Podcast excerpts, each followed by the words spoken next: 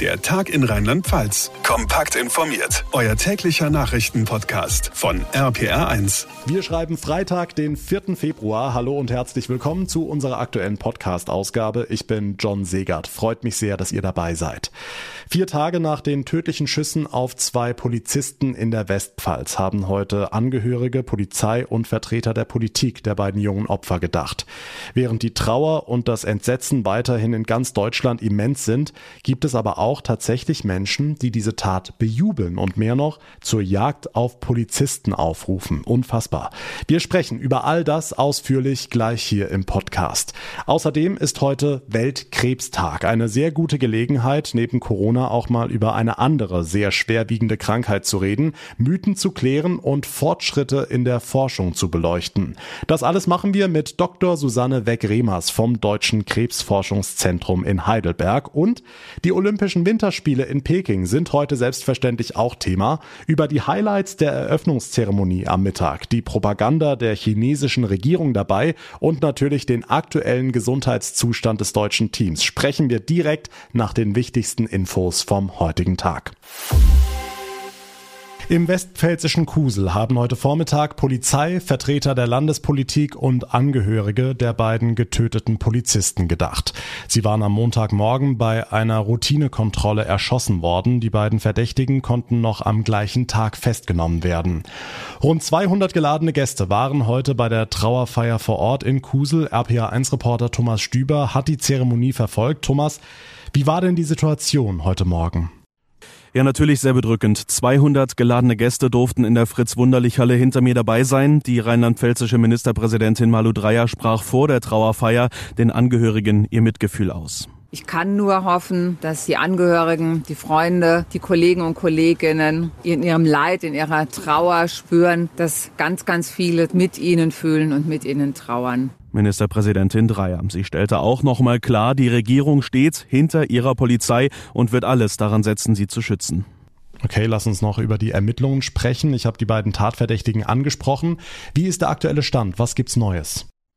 Es gibt ein paar Details zu den Wildtierfunden. Da haben die Ermittler gesagt, dass in dem Wagen 22 Stück Dammwild lagen und am Ort der Festnahme am Wohnhaus des einen Mannes, da wurden weitere 20 ausgeweidete Wildtierkadaver gefunden und vor der Tür, da stand ein Kühlaster mit verkaufsfertigem Fleisch im Wert von mehreren tausend Euro.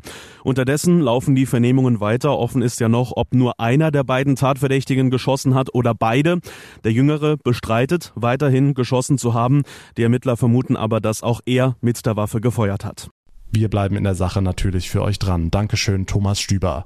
Vier Tage nach dieser schrecklichen Tat herrschen in ganz Deutschland weiter Trauer und Entsetzen. Aber so unfassbar sich das jetzt anhört, es gibt tatsächlich auch Menschen, die diese Tat bejubeln. Inzwischen finden sich zahlreiche solcher Postings in den sozialen Netzwerken. Ministerpräsidentin Malu Dreyer kann das selbst überhaupt nicht fassen. Wir erleben im Netz gerade widerwärtige Dinge dass diese Tat von manchen bejubelt wird, das ist einfach nur menschenverachtend und schlimm. Wir werden nichts dergleichen dulden und werden sehr klar nicht nur löschen, sondern verfolgen. Wir werden bestrafen und alle Mittel des Rechtsstaates nutzen. Manche dieser Menschen gehen sogar noch einen Schritt weiter und rufen sogar dazu auf, Polizeikräfte anzugreifen und zu töten, auch in Rheinland-Pfalz. Gestern am späten Abend haben Spezialkräfte der Polizei im Kreis Birkenfeld deshalb einen Mann festgenommen. RPA1-Reporter Martin Sauter, du hast die Details zu dem Fall. Auf seinem öffentlichen Facebook-Profil hat der 55-Jährige aus der Verbandsgemeinde Herrstein-Raunen laut Polizei zwei Videos gepostet, in denen er zum sogenannten Cop-Hunting aufruft, also übersetzt zur Jagd auf Polizisten. Er gibt dann auch noch eine Anleitung, wie man Polizisten nachts auf einen Feldweg locken und sie dann aus dem Hinterhalt beschießen könnte. Das könne er gegen eine Gebühr auch gleich organisieren, ebenso eine Feier nach der Tat. Unglaublich. Die Spezialkräfte haben dann in seiner Wohnung zugegriffen, die war allerdings verbarrikadiert. Neben der Tür stand ein Baseballschläger und im Raum auch noch eine Armbrust, zugriffsbereit, aber zum Glück nicht geladen. Angesichts dieser Lage haben die Einsatzkräfte dann einen Taser eingesetzt und den Mann überwältigt. Und so rigoros wird das Land in solchen Fällen auch weiter vorgehen, hat Innenminister Roger Lewens heute klargemacht. Das akzeptiert dieser Staat nicht. Wir sind ein starkes Land Und wo wir die Handhabe haben, greifen wir auch durch. Nach seiner Festnahme hat der Beschuldigte dann auch nochmal seinen mörderischen Hass auf die Polizei bekräftigt. Er wurde dann erstmal psychiatrisch untersucht, später dann wieder auf freien Fuß gesetzt, aber er wird sich jetzt strafrechtlich verantworten müssen. Im Netz kursieren mehr und mehr Postings, die zur Jagd auf Polizisten, zum sogenannten Cop-Hunting aufrufen. Die Infos dazu von Martin Sauter. Vielen Dank.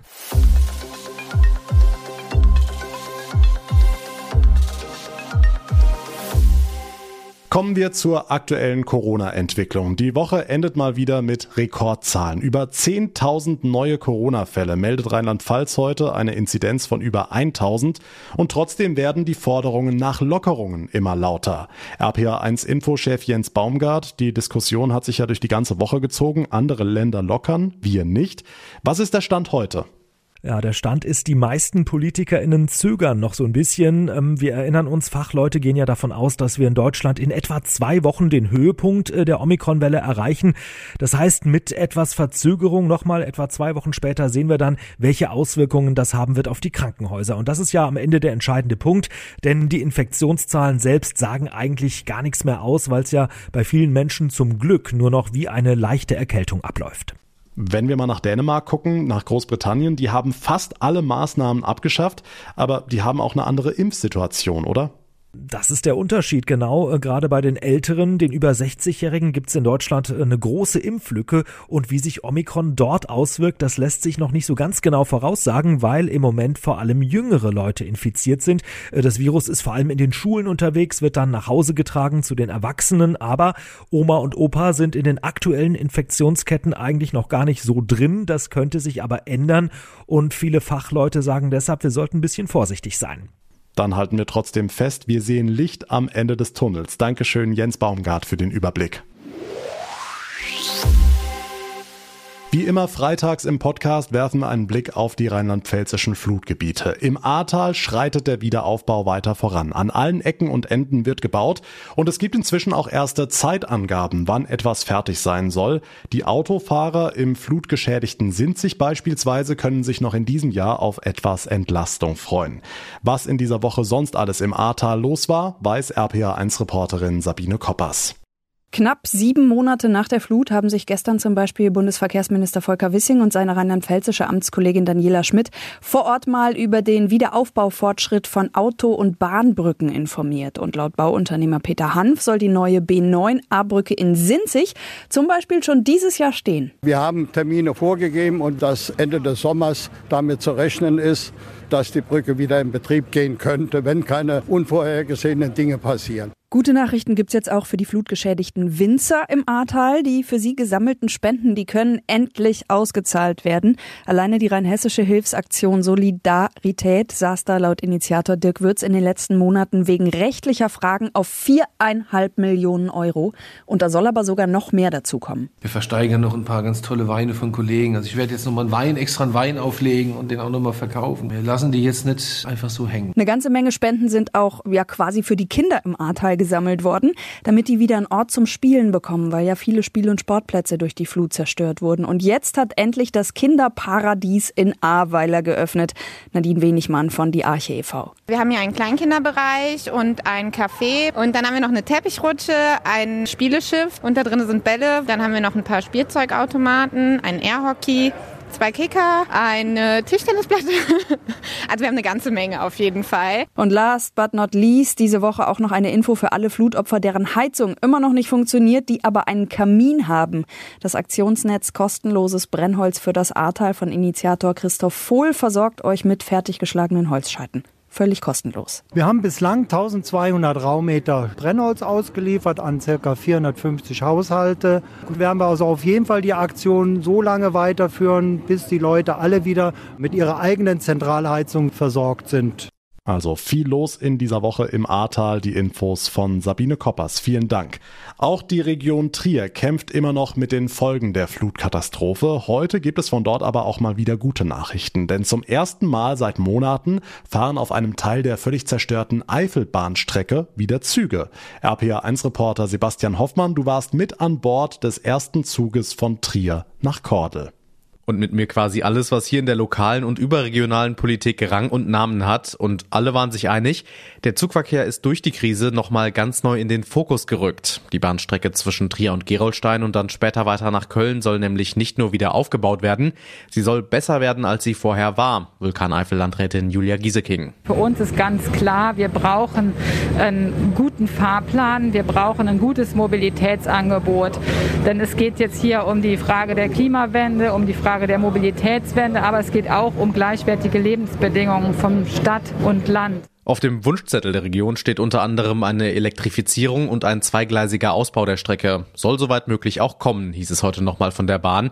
Auch das Land Rheinland-Pfalz steht hinter der Idee, Klima- und Mobilitätsministerin Katrin Eder. Wir sind jetzt dabei, uns auch mit der DB zusammen zu sortieren, zu schauen, auch was wir finanziell leisten können. Das ist natürlich, wenn wir über Bahnprojekte reden, geht das ja gleich immer in den Millionenbereich bei kleinsten Projekten.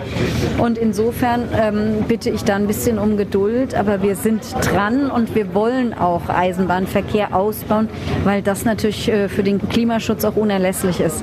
Bei all der Zukunftsplanung, wichtig für die Menschen hier in der Region, ist jetzt erstmal, es fahren wieder Züge. Ab morgen planmäßig zwischen Trier und Au an der Küll. Danke für die Infos, Sebastian Hoffmann. Wir alle sprechen jeden Tag über Corona. Eine weitere schwerwiegende Krankheit wird dabei aber oft in den Hintergrund gerückt, nämlich Krebs. Dabei erkranken jedes Jahr rund 500.000 Menschen neu an Krebs. Etwa die Hälfte davon stirbt daran. Wir sprechen heute am Weltkrebstag mit einer Frau, die hier den Überblick hat, Dr. Susanne Weck-Remers. Sie leitet den Krebsinformationsdienst am Deutschen Krebsforschungszentrum in Heidelberg. Hallo. Ja, guten Tag. Frau Dr. Wegremers, die Diagnose Krebs ist immer sehr niederschmetternd. Hat sie aber immer noch den gleichen Schrecken wie früher? Die meisten Menschen machen sich schon sehr große Sorgen, wenn sie eine Krebsdiagnose bekommen. Man kann aber doch ganz deutlich sagen, Krebs ist nicht gleich Krebs und eine Krebsdiagnose ist nicht mehr automatisch ein Todesurteil, wie es vielleicht vor 20, 30, 40 Jahren war. Wir haben heute gerade für die häufigen Tumoren, Brustkrebs, Prostatakrebs, Darmkrebs, recht gute Behandlungsmöglichkeiten. Und es haben bei diesen Tumoren doch eine ganze Reihe von Patienten reelle Heilungschance.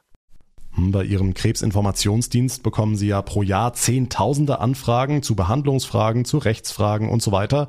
Gibt es denn da auch Irrtümer über Krebs, die immer wieder auftauchen und die Sie hier jetzt mal aufklären können?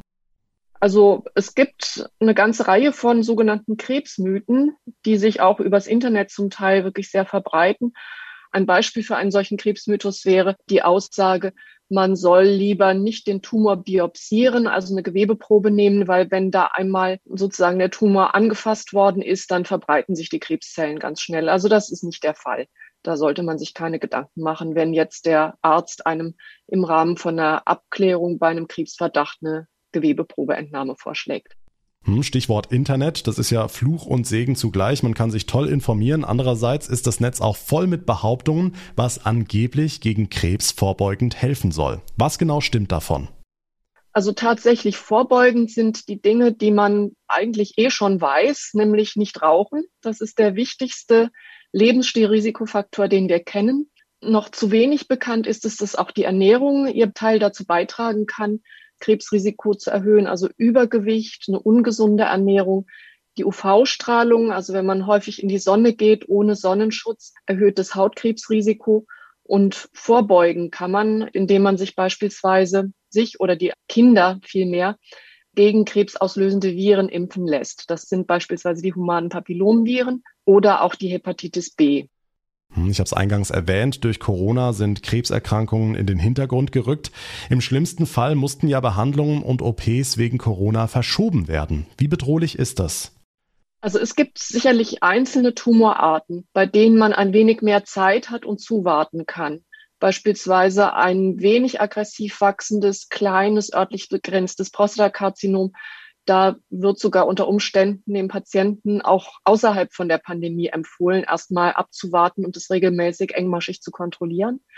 Bei anderen Tumorarten, die aggressiver wachsen, ist es tatsächlich so, dass man nicht viel Zeit hat, also auf gar keinen Fall Monate, sondern da empfiehlt es sich doch nach mehreren Wochen spätestens mit der Behandlung zu beginnen. Gerade dann, wenn mit Heilungsabsicht behandelt wird, eine Operation nicht zu lange aufzuschieben. Jetzt haben wir durch die Corona-Impfung die neue mRNA-Technologie kennengelernt, ist seit einem Jahr in aller Munde. Tatsächlich wird daran ja schon lange geforscht im Zusammenhang mit der Krebstherapie. Auch an Impfungen gegen Krebs wird gedacht. Wie weit ist man da? Es war tatsächlich so, dass die mRNA-Impfung bei Krebs schon seit vielen Jahren erforscht und getestet und erprobt wird. Die Behandlung von Krebs mit einer mRNA-Impfung ist aber weitaus schwieriger als jetzt die Entwicklung einer mRNA-Impfung gegen Coronaviren. Deswegen hat da die Forschung bislang noch keine zugelassene mRNA-Impfung hervorgebracht. Man arbeitet aber weiter daran und ich denke, man ist dort auf einem guten Weg. Okay, wie genau kann mRNA gegen Krebs helfen? Also unser Immunsystem ist ja normalerweise in der Lage, neben Eindringlingen wie Viren oder Bakterien auch veränderte Körperzellen, die Tumorzellen zu erkennen und zu beseitigen. Jetzt haben aber Tumorzellen verschiedene Strategien entwickelt, um dem Immunsystem zu entgehen. Mit einer Immuntherapie möchte man jetzt das Immunsystem auf diese Zellen aufmerksam machen und dafür sorgen, dass die Zellen wieder als fremd erkannt werden können und angegriffen werden können. Hierzu nutzt die mRNA-Impfung gegen Krebs verschiedene sogenannte Epitope, also Merkmale von Tumorzellen. Man gibt dann praktisch einen Cocktail aus mRNAs, die die entsprechenden Epitope oder Antigene produzieren. Dann reagiert das Immunsystem darauf und ist hoffentlich dann in der Lage, auch die Tumorzellen entsprechend anzugreifen, die diese Veränderungen aufweisen. Wenn die Idee schon älter ist, erwarten Sie da jetzt einen Fortschritt durch die Erfahrungen mit der Corona-Impfung? Also ich glaube, es ist auf jeden Fall ein Schub in die Richtung, weil es gezeigt hat, dass man mit dieser Technologie also sehr gut wirksame Impfungen erstellen kann und auch in einer relativ kurzen Zeit entwickeln kann. Und die Firmen, die diese Impfung ja auf den Markt gebracht haben, die nehmen natürlich sehr viel Geld ein, von dem ein Teil sicherlich auch in die Forschung fließen wird. Also ich glaube schon, dass das jetzt ein Booster ist sozusagen für die mRNA-Impfung gegen Krebs. Ein Booster gegen Krebs, das macht Hoffnung. Dr. Susanne Weck-Remers war das, Leiterin des Krebsinformationsdienstes am DKFZ in Heidelberg. Vielen Dank für das Gespräch.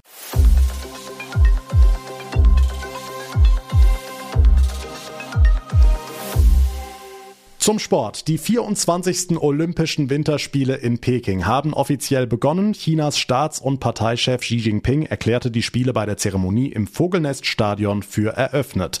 Unsere RPA1 Olympiareporter Manja Borchert und Thomas Bremser sind bzw. waren auch bei der Zeremonie dabei. Manja Thomas, was wird euch von dieser Veranstaltung in Erinnerung bleiben? Vor allem erstmal die Anreise zum Stadion. Also normalerweise wäre das von unserem Pressezentrum ein kleiner Spaziergang. Wir dürfen nirgends zu Fuß sehen, deswegen wurden wir mit dem Bus hingekarrt. Wir sind dann vorbei an ganz vielen Plattenbauten, an Hochhäusern gefahren und es war äh, bemerkenswert. Es war total menschenleer, die Straße, bis auf ein paar Sicherheitskräfte. Ja, auch an den tausenden Fenstern, auf den Balkonen, keine Menschenseele, also als ob wir durch so eine Geisterstadt gefahren sind. Das war sehr surreal. Okay, und die Eröffnungsfeier an sich, was waren da eure Highlights? Also ich fand am Ende diesen Kinderchor richtig süß. Äh, die haben so ein Schneeflockenlied gesungen. Hunderte von Kindern sind da rumgetanzt mit so Friedenstauben, Lampignons, äh, haben am Ende ein leuchtendes Herz gebildet. Das war echt schön. Ja, das fand ich auch schön. Aber mein Respekt äh, gilt dem Vertreter von Samoa, als der hier einmarschiert ist mit freiem Oberkörper. Also ich als amtliche Frostbeule habe schon gestaunt. Jetzt nutzt die chinesische Führung ein solches Weltereignis natürlich auch für Propaganda. An welchen Stellen war das besonders deutlich? Ich fand bemerkenswert, die chinesische Flagge wurde hier von Vertretern aller Minderheiten, die hier in China leben, weitergereicht, bevor sie gehisst wurde. Das sollte ein Symbol sein für die Einheit der Volksgruppen. Ja, wenn man äh, weiß, wie hier mit Minderheiten umgegangen wird, das ähm, stößt einem schon ein bisschen bitter auf, muss ich sagen. Und einen patriotischen Moment gab es gleich zu Beginn. Da hat ein kleiner Junge mit der Trompete das Lied Mein Vaterland und ich gespielt. Im Stadion waren ja auch chinesische Zuschauer. Was habt ihr von denen mitbekommen? Ja, Stimmung ist ein großes Wort. Also die knapp 40.000 Zuschauer, das waren ja so ausgewählte Leute und die saßen uns gegenüber brav, haben mit ihren kleinen Fähnchen gewedelt, aber sonst waren die eher ruhig. Ja, ein paar Mal haben sie dann aber doch gejubelt. Das hat der chinesischen Führung durchaus gefallen. Natürlich, als der Parteichef ins Stadion kam, beim Einmarsch der Teams aus Hongkong und Taiwan und auch der Athleten aus Russland. Denn Wladimir Putin saß ja auch auf der Ehrentribüne. Das deutsche Team wurde ja von Claudia Pechstein und Francesco Friedrich angeführt. Waren denn überhaupt viele aus der Mannschaft da? Es geht ja gerade die Corona-Angst um. Also das war schon eine der größeren Gruppen, die hier einmarschiert sind. Insgesamt äh, gut 70 Leute, darunter aber nur etwa 20 Athletinnen und Athleten. Das hat aber nicht nur mit Corona-Sorgen zu tun. Äh, die zum Teil lange Anreise aus den Bergen hier runter nach Peking und dann hier im kalten Stadion sitzen, so kurz vor dem Wettkampf, das tun sich die meisten nicht an.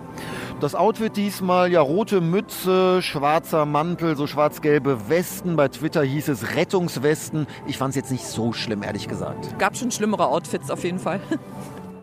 Drei deutsche Athleten mussten sich die Eröffnungsfeier ja im Quarantänehotel anschauen. Nach Eiskunstläufer Segert wurden jetzt auch noch die beiden nordischen Kombinierer Frenzel und Weber Corona-positiv getestet.